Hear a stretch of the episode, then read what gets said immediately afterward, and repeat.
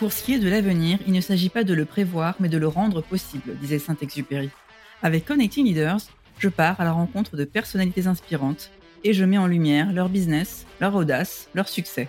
Bonjour, je suis Simonie Devec. J'accompagne des dirigeantes et dirigeants d'entreprises en forte croissance pour faire rayonner leur business.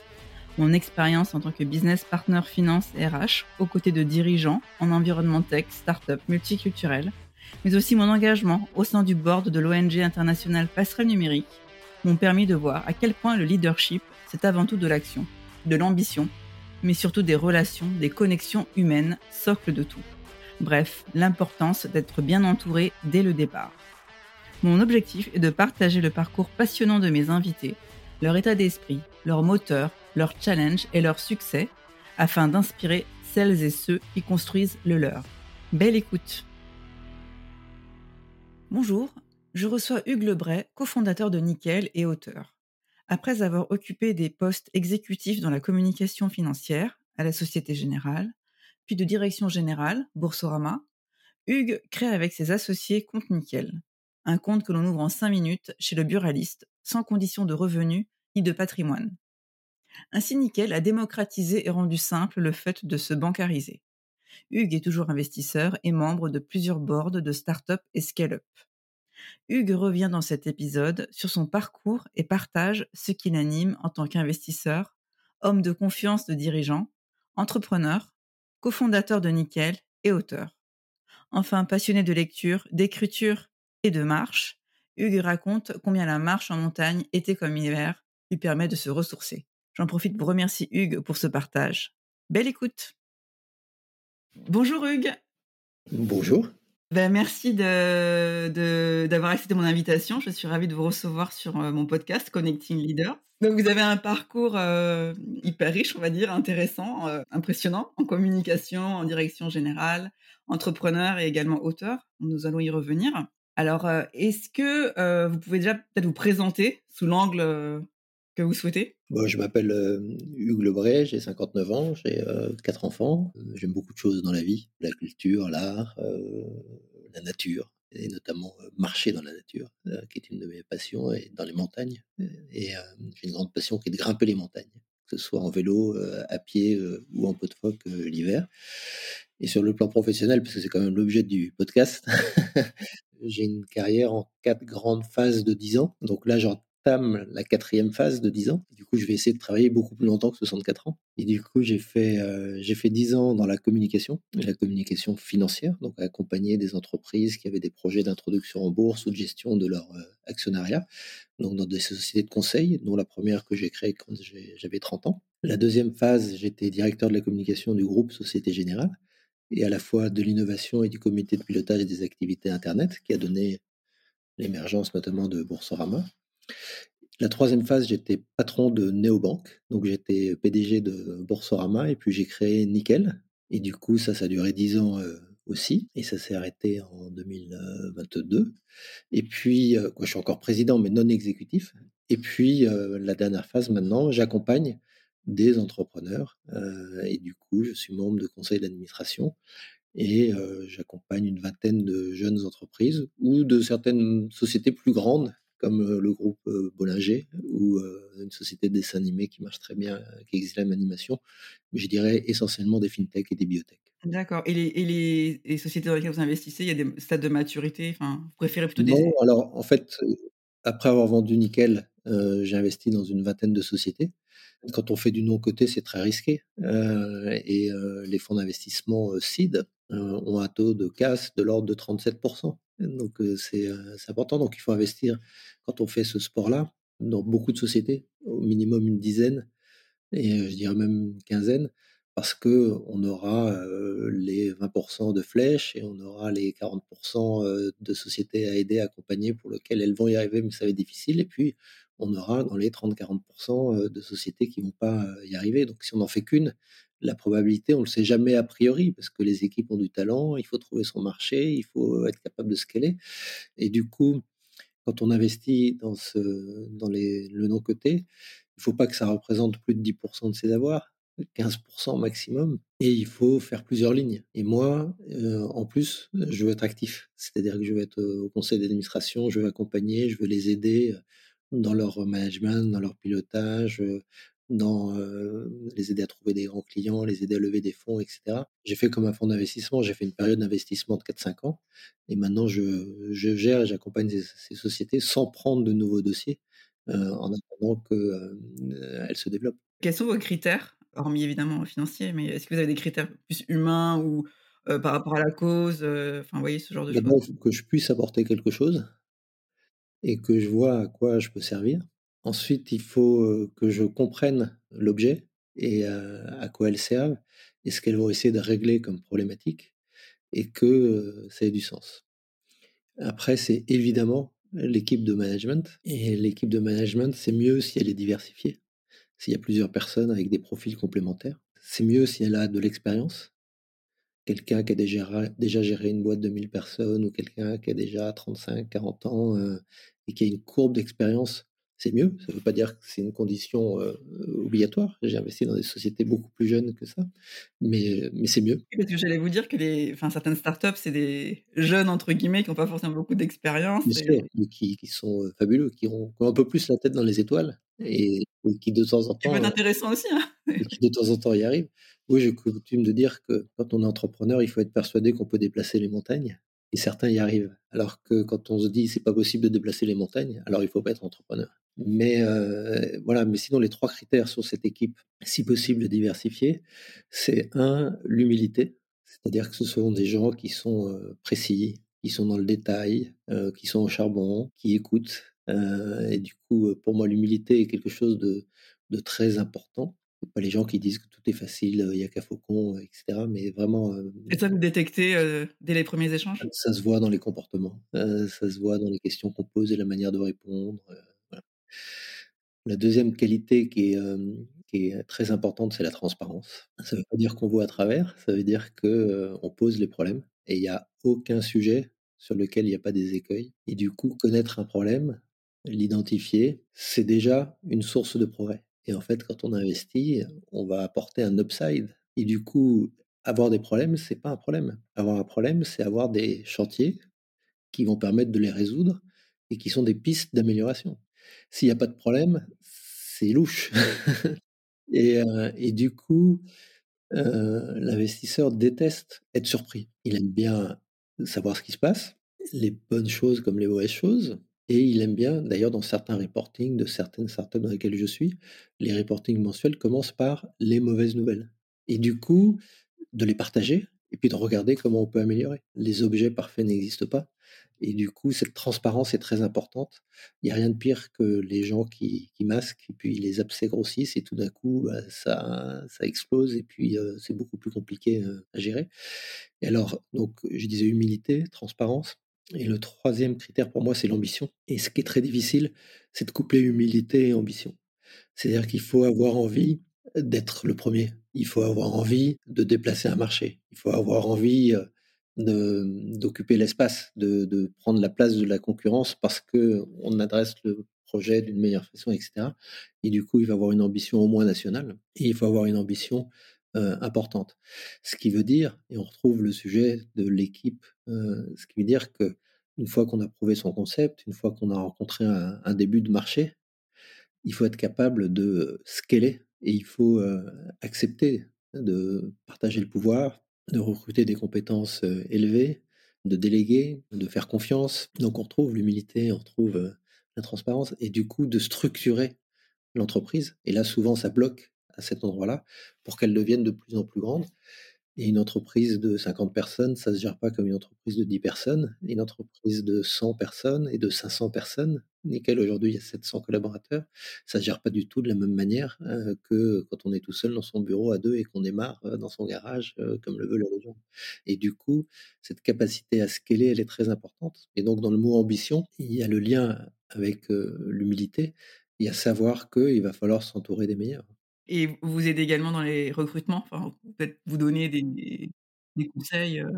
En fait, quand on est, heu, quand on est au bord d'une jeune entreprise ou d'une entreprise, heu, en général, on est un peu un couteau suisse.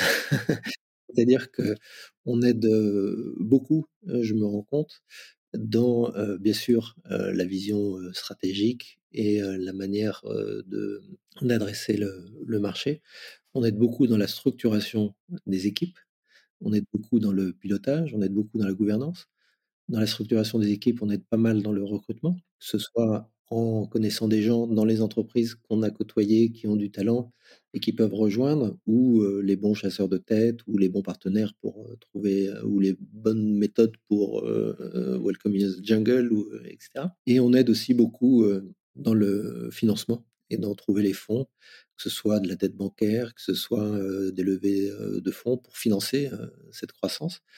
Mais surtout, moi, ce que j'essaye d'apporter le plus, c'est d'apporter quelque chose de différent des autres, investisseurs et du coup, moi, j'essaye d'être l'homme de confiance du dirigeant, celui à qui, on dit les choses, on dit ses doutes, avec qui on partage vous y arrivez, en général? Oui, j'y arrive dans dans dans certaines et c'est important qu'ils sentent qu'il y ait cette bienveillance. On sait que c'est difficile, on sait qu'il y a des montagnes russes, on sait qu'il y a une part de chance dans la réussite et que des projets qui réussissent pas, heu, c'est pas forcément que les gens ont failli, c'est que ça s'est pas passé, heu, il y a pas eu le bon client au bon moment, heu, pour une raison ou pour une autre et du coup, heu, cette bienveillance est très, très importante et du coup, de pas être le pitbull derrière les gens, à toujours vouloir plus, à toujours vouloir, moins de coûts et plus de croissance et avoir cette pression, permanente. Donc de mettre un peu de pas de douceur, mais de bienveillance, et de complicité. Le fait d'avoir été entrepreneur, d'avoir connu les montagnes russes,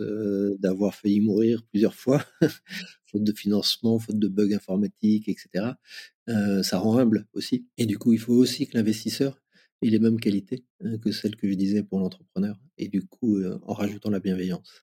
Donc on va revenir sur Compte Nickel. Donc vous en parlez dans votre livre, Nos banques justement. Vous parlez, donc faites le parallèle entre votre, associé, enfin l'un des associés parce que vous êtes vous êtes vous étiez vous êtes 4.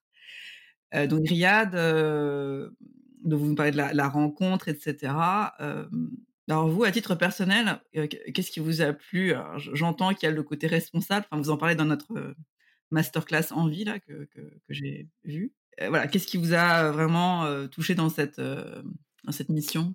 Ah bah, il y avait tout. D'abord, réparer une injustice, qui était l'exclusion bancaire et puis je dirais même beaucoup plus loin, ce qu'on a découvert après, l'ensemble des frais d'incident que payent, heu, 25 des Français qui sont en dépassement d'autorisation de découvert tous les mois et du coup, leur apporter une solution qui soit pas punitive et qui soit claire, qui soit transparente, qui soit cash et qui désintermédie le rapport avec l'argent, qui rend chacun responsable avec une règle du jeu extrêmement simple, extrêmement claire et du coup avoir cet, heu, apport au marché qui n'existait pas. Recréer de la simplicité dans sa relation à son, heu, argent, sans juger, sans jauger, heu, sans, virer est quelque chose qui me paraissait, très, très important. Donc il y a le sens de l'action et cette mission qui était, sociale, me plaisait beaucoup. Deuxièmement, moi ce que j'aime, mmh, c'est quand on peut régler des problèmes avec des solutions, entrepreneuriales qui s'autosuffisent. C'est-à-dire que tout ce qui est associatif, j'ai beaucoup de respect et j'aime beaucoup, mais l'ensemble des gens que je connais dans les associations passent leur vie à chercher des fonds, que ce soit sous l'égide de la Fondation de France, ils cherchent des grands partenaires, ils font des levées et cetera et quand on a la chance de pouvoir régler un problème avec une solution qui s'autosuffit. Par exemple, là, j'accompagne aussi, heu, Le Quai Liberté, qui est ce, restaurant, monté par l'association Wake Up Café, qui aide les, heu, anciens détenus, des centaines d'anciens détenus par an, à trouver, heu, des boulots dans les entreprises. Et et donc qui les prépare et qui les forme pendant des années avant. Et cette association a décidé de monter le le bateau en rachetant le bateau de Thalassa, Le Quai Liberté, qui est une école de cuisine et une école des arts de la table pour, anciens détenus et qui leur permet d'être un sas de formation pour aller travailler après dans l'ensemble des métiers de la restauration. Bah, ce que je trouve fabuleux, c'est que cette école, elle est financée par les clients qui viennent au restaurant, heu, ou qui viennent sur les quais de Seine, heu et là, ça vient d'ouvrir, heu, au pied de Beaugrenelle et voilà, donc on règle un problème sociétal en montant un modèle économique qui fait qu'on passe pas sa vie à chercher des fonds. Mais je refais la parenthèse, mais pour revenir au sujet nickel, ça me plaisait de régler un problème sociétal de manière entrepreneuriale et qu'il y a un modèle et on n'a pas fait le service gratuit parce que quand c'est gratuit, les gens savent qu'il y a rien de gratuit. Donc c'est que quelque part, on va se rattraper et que quelque part, c'est pas transparent. Du coup, nous, on voulait être moins cher que l'abonnement Free à 2 euros. Donc on a fait 20 euros par an et heu et on n'a pas bougé d'ailleurs, hein. On a lancé en 2014 et on est en 2023, c'est toujours à 20 € par an. Donc heu et ça, c'est très important et grâce au nombre de clients puisqu'on en a plus de 3 000 000 maintenant. Puis ce qui me plaisait, c'était, heu, de partir de 0, qu'il y ait beaucoup de technologie. Heu, ce qui me plaisait, c'était que c'était une expérience de diversité puisque Riyad et moi venions d'horizons, heu, très, très, heu, différents. La caricature, c'était banlieue est, banlieue ouest. C'est pour ça que quand j'ai écrit ce livre, Nos banques, j'ai voulu parler des hommes avant tout et du coup, j'ai raconté l'histoire de la famille Boulanoir depuis 73 qui arrivait d'Algérie à Lyon, et puis, l'ensemble de l'éducation, de Riyad et et heu et du coup, heu, nos destins partagés et notre rencontre, très, hem, incroyable et du coup, ça me plaisait beaucoup, de m'associer, avec Riyad, avec Michel, avec Pierre pour relancer Nickel parce qu'on parle beaucoup de Riyad et moi parce qu'on était les plus médiatisés, mais les autres ont eu un rôle, au moins aussi important et notamment de structurer les opérations, structurer la distribution, le marketing et cetera. Donc Michel et Pierre, ont eu un rôle colossal, dans Nickel et on n'en parle pas assez. Donc vous avez été rentable assez rapidement, il me semble? Ça dépend ce qu'on appelle rapidement, parce qu'on a démarré le projet en 2011 et on a sorti l'offre en 2014. On a eu énormément de mal à le financer, comme je raconte dans Nickel, parce que personne n'y croyait, quoi. J'ouvre un compte chez le buraliste pour, heu, les personnes les moins aisées, heu, voilà, personne voulait, heu, nous suivre et du coup, on a trouvé, on a levé des fonds auprès de 140 actionnaires individuels et j'ai dû faire 7 levées de fonds et on était toujours, toujours, à court de cash parce que c'est quand même lancer une banque, quoi. Donc c'est, quelque chose de de sérieux. Donc dire que ça a été rapide, c'est pas vrai puisque c'est masquer la phase projet. Par contre, une fois qu'on a lancé en février 2014, on a ouvert 4 000 comptes le 1er mois. On a été énormément soutenus par le réseau des buralistes, mais aussi par les grands médias et du coup, chaque fois qu'on faisait un 20:00 de TF1, ben, on avait une masse de nouveaux, heu, qui venaient et du coup, dès le mois de novembre 2014, on ouvrait, heu, 10 000 comptes par mois et on est passé l'année suivante à 20 000 comptes par mois, puis 25 000 et du coup, effectivement, la rentabilité, le 1er mois où on a arrêté de perdre de l'argent, il devait être en août ou septembre 2017. Ça veut dire, heu, 3 ans et demi après le lancement. Donc ça, c'est assez rapide. Mais si on fait par rapport au début du projet, c'est 6 ans et demi après le début du projet, donc c'est rapide et c'est long. La moyenne de la rentabilité des startups qui y arrivent, puisqu'il y en a un certain nombre qui n'y arrivent pas, heu, c'est 7 ans. Heu, nous, on a mis, heu, 3 ans et demi depuis le lancement, mais on a mis 6 ans et demi depuis le début du projet. Donc ça avait été possible ce projet donc voilà par la rencontre, des personnes. Voilà, vous vous soulignez vraiment quoi que que les Ah rencontres, le les expériences de chacun, les rencontres avec les 1ers actionnaires, c'est des belles histoires. C'est-à-dire qu'il y a des gens qui croient en vous et qui décident de mettre, heu, 20 000-50 000-100 000 € dans votre projet. À chaque fois, c'était des belles rencontres et chaque fois, c'était presque des hasards. C'était, heu et quand on lève des fonds, finalement, je me suis rendu compte que quand on va pitcher avec son deck pour parler français et que, heu, on est un peu à la peine et tous les gens trouvent toutes les bonnes questions négatives pour ne pas investir et c'est très difficile de les convaincre. Alors que quand on parle avec passion dans une conférence, dans un dîner, dans une rencontre de ce que l'on fait, les gens demandent: «Est-ce qu'il y a de la place dans le capital?» C'est-à-dire qu'il y a y a une alchimie de la confiance, heu, qui m'a surpris et en fait, c'est la passion que les gens ont envie de suivre et c'est quand on parle avec passion du problème que l'on règle et de la manière dont on va le faire et de l'équipe avec qui on le fait, que ça donne envie des gens de vous a aux gens de vous accompagner.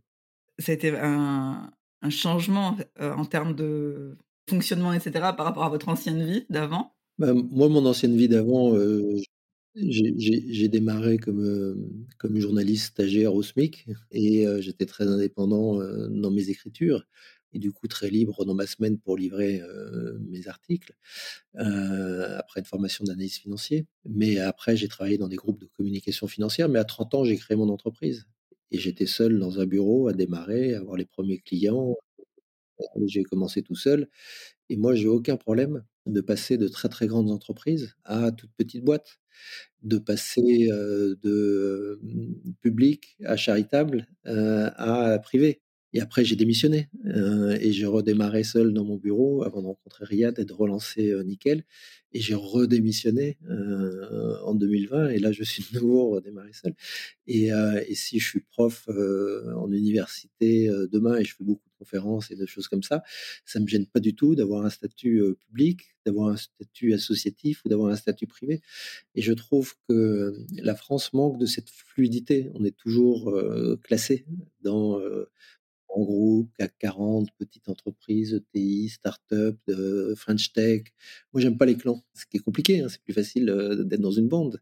Mais, heu, j'aime bien être indépendant et j'aime bien la fluidité. J'aime bien passer, heu, d'un endroit à l'autre, et j'ai pas de problème vis-à-vis de ça et je trouve qu'il y a des gens formidables partout et du coup, j'ai pas de haine des grands groupes, je ne caricature pas l'administration, parce que je connais les gens et il y a des talents et il y a des gens formidables partout. Et moi, j'aime bien passer de l'un à l'autre. Une des personnes qui a le plus aidé Nickel, c'est Jean-Louis Kiel, qui s'occupe de l'association Crésus, qui a un talent formidable, qui fait un travail formidable, qui met tout le monde autour de la table, que ce soit, heu, Bercy, les banques, heu, les grandes entreprises, heu, les associations locales, pour aider les gens dans des situations financières inextricables ou même, faire évoluer la justice. Et du coup, moi, j'ai, jamais eu de problème, en fait, à redémarrer de 0, à m'en aller quand j'avais plus envie, à voir les gens que j'avais envie de voir, à aimer les rencontres, heu, impromptues. Moi, j'adore l'inconnu et heu, je considère que le plus grand risque, c'est de pas en prendre et je considère que ce qui a le plus d'importance sur la vie, c'est ce qu'on connaît pas et qui va se passer demain. C'est quelque chose un trait de caractère depuis depuis toujours, chez vous? Ouais et du coup, ça rend gourmand. Bah, c'est peut-être ma curiosité, heu, de journaliste au début, d'avoir envie de découvrir des belles personnes, d'avoir envie de découvrir des histoires. Mais il y a tellement de gens fabuleux sur terre qu'on connaît pas. On connaît quelques on connaît bien quelques dizaines de personnes, une centaine. On a dans son carnet d'adresses au maximum quelques milliers de personnes, mais il y a 8 000 000 d'habitants et il y en a 95% qui sont des gens bien, quoi et du coup, on a un potentiel de choses à faire, heu, demain qui est absolument, heu, formidable. Je suis agnostique de ce point de vue-là, par rapport aux milieux sociaux, au statut, heu, au diplôme, heu, à la taille de l'entreprise, heu, ou, au type d'organisation, et du coup, moi, j'aime la fluidité. Voilà, j'aime pas les clans. Ah, vous vous nous avez aussi conseillé, donc dans les, dans les tips, pour, créer notre, notre entreprise, de lancer notre notre entreprise, d'être pas mal engagé, proposer une offre qui soit pas mal engagée, qu'on se base sur des choses qui nous indignent au quotidien, qu'on aille sur ces sur ces sujets-là pour pouvoir être, Plus on a un combat qui nous semble juste, qui a une dimension, forte, sociétale, plus on est capable de de s'investir et déplacer des montagnes parce qu'on a une, on a une mission qui est plus importante. Et du coup, ça nous prend, aux tripes, beaucoup plus qu'autre chose.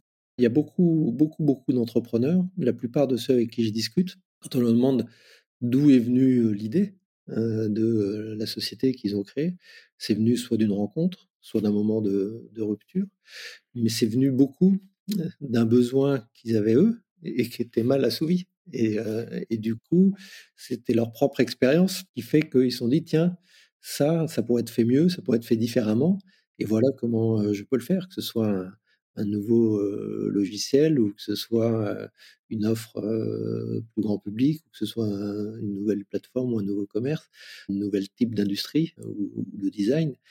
Chaque fois, c'est quelque chose que les gens ressentent, en leur fort intérieur à un moment et après la difficulté, c'est de de franchir le pas. Un pas sur 2 est fait après une rupture. Ce sont des gens qui se retrouvent entre 2 jobs et qui créent leur, leur affaire et une fois sur 2, c'est des gens qui quittent pour créer. Mais dans les 2 cas, il y a un moment où, le moteur se met en marche, de l'envie de faire plus, de faire différemment, d'être plus libre, d'être plus indépendant. Alors on n'est jamais libre et indépendant, hein, c'est on est toujours dépendant de tout le monde. Mais heu, quel que soit l'endroit où l'on soit heu et y compris quand on démarre quelque chose seul et qu'on a 100% du capital au début, on est dépendant, bah, des clients qu'on va trouver, des banques qui vont nous accompagner, heu, des fournisseurs qui vont nous aider, heu et et puis des collaborateurs qu'on va finalement, heu, trouver donc on recrée toujours la même chose, on recrée toujours les mêmes formes de dépendance, mais on le fait différemment et avec un moteur qui est peut-être plus puissant, quand, ça part de nos tripes. Donc vous dites que vous adorez écrire, donc vous avez écrit, heu, 2 livres? J'en ai écrit, 3 et heu et je suis en train d'en faire un un 4e. Il y a non, j'en ai écrit un en 98 sur le modèle de la Silicon Valley, avant l'éclatement de la bulle internet, mais sur, en gros, comment on finançait la tech et comment, on essayait de devenir, des leaders en partant de rien, y compris sans avoir d'argent. Donc ça s'appelait «L'espoir économique» et après j'ai écrit, «La semaine où Kerviel a failli faire sauter le système financier mondial» sur, hem, le comportement humain dans des situations de stress extrême et la gestion de crise. Et du coup, ça c'était très important pour moi, de faire ce testimonial post-crise pour tous les gens qui auront à affronter des crises heu, les aider à les gérer. Et puis après j'ai écrit, heu, No Bank qui était le nom de code de Nickel, au début et qui raconte la genèse de la création, du compte Nickel, devenu Nickel avec notamment, cette histoire très humaine entre Michel, Pierre, Riad et moi. Donc ça c'est, les 3 premiers livres et puis là je fais plus un livre, comme je marche beaucoup et que je vais traverser les Pyrénées, entre Hendaye et Bagnols-sur-Mer, heu, pendant, heu, 50 jours en mois de juin, juillet. Donc je fais un livre sur la marche. D'accord, donc heu, plus rien à voir avec, ou il y a un lien?